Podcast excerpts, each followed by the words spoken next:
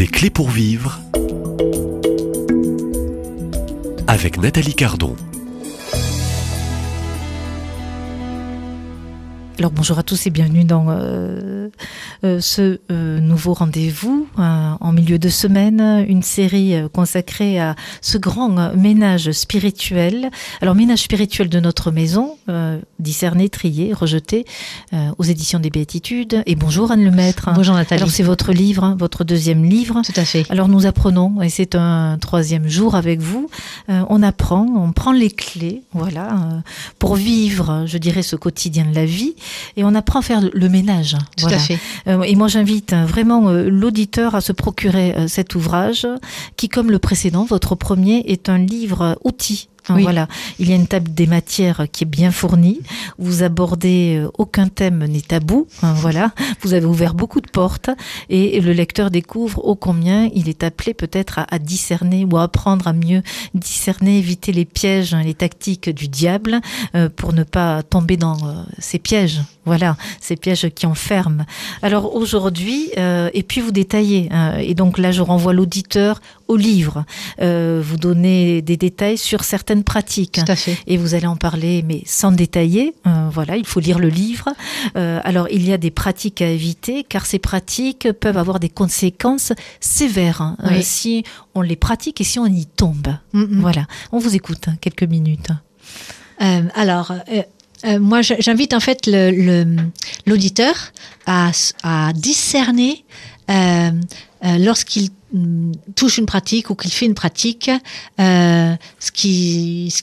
qui peut ressentir ou ce qu'il peut vivre, ou même aller beaucoup plus loin, euh, à demander à, euh, à se renseigner euh, sur la pratique pour savoir discerner les choses.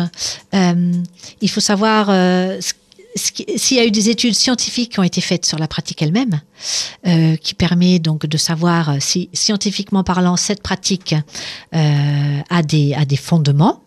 Euh, connaître aussi le fondateur lui-même, savoir qu'est-ce que le fondateur de telle pratique euh, a fait auparavant, est-ce qu'il a justement déjà touché à des choses qui étaient mauvaises au départ et qui fait que du coup dans la trame de, de cette pratique ça peut être mauvais. Euh, et après je, je dis aussi aux, à- aux auditeurs, donc en tout cas ceux qui sont chrétiens, d'essayer de, de, de voir euh, au niveau de l'Église euh, qu'est-ce que l'Église nous conseille de, de, faire ou de ne pas faire. Euh, qu'est-ce que qu'est-ce que vous savez il y a euh, donc les évêques qui ont écrit de, nombreux ouvrages. Vous lirez la biographie à la fin de mon livre pour avoir euh, ces éléments-là, savoir voilà. Euh, puis ensuite, quand vous allez voir un, thérapeute, il faut surtout faire la différence entre la thérapie et le thérapeute.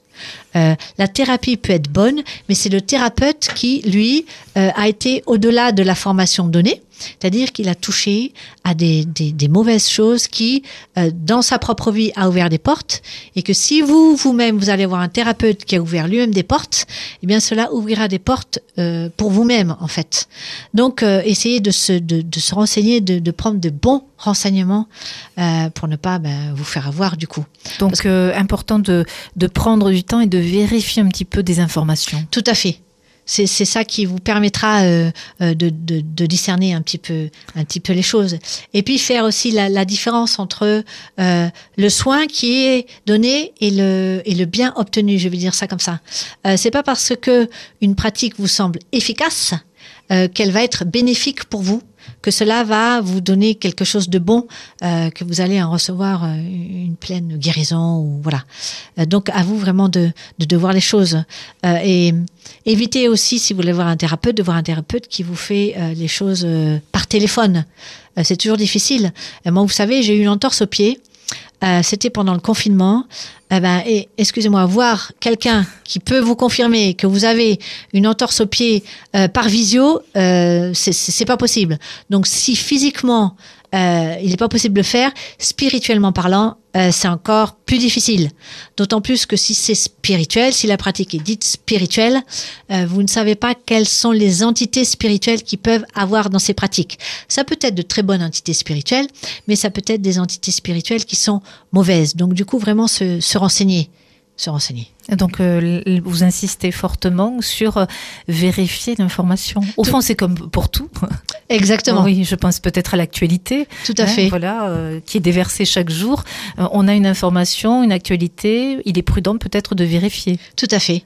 De savoir si effectivement, et puis euh, poser la question si des gens autour de Alors, vous. les, les offres sont nom- nombreuses aujourd'hui hein, Oui. sur le marché. Tout à fait. Parce qu'au fond, euh, ceux et celles qui vous écoutent, euh, on fait appel, on a besoin d'être guéri, euh, on souffre, euh, on a besoin euh, d'être quelque peu allégé dans sa souffrance. Tout à fait. On n'a pas toujours les démarches que vous signalez, voilà, et, et l'opération aussi de vérifier.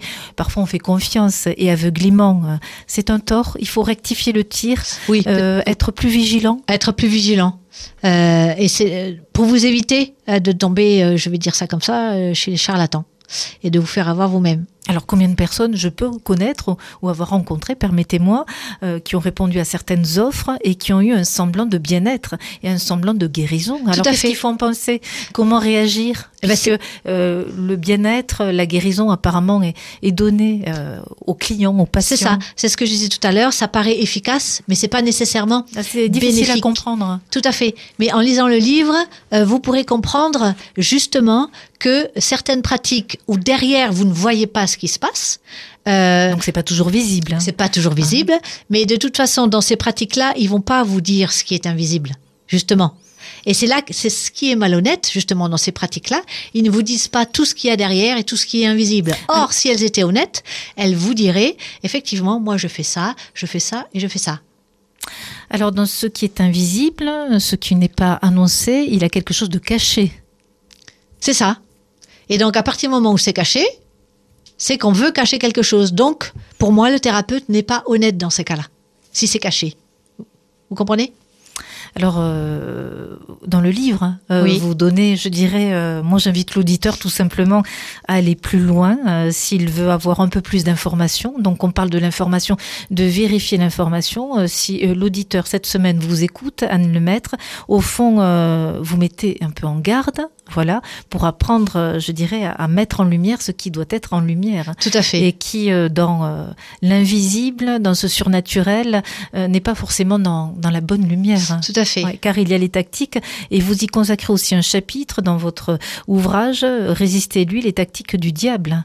Il, a, il, il a une certaine manière aussi d'opérer et de procéder. Oui, tout à fait. Donc il se cache. Tout à fait. Et c'est comme ça qu'il arrive à ses fins, puisque c'est caché.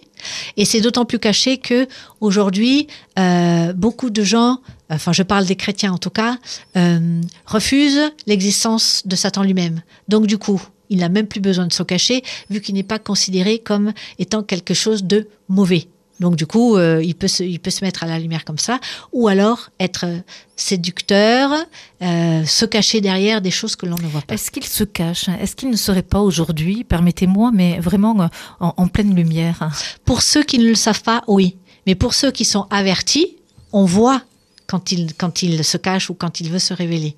En fait, c'est ce que je disais au début dans le premier, il faut avoir une conscience éclairée. À partir du moment où on a une conscience éclairée, on sait les moments où lui va se cacher. Et que là, si on sait que c'est caché, donc c'est pervers quelque part, parce qu'il se cache. Et donc, il y a quelque chose de malhonnête derrière.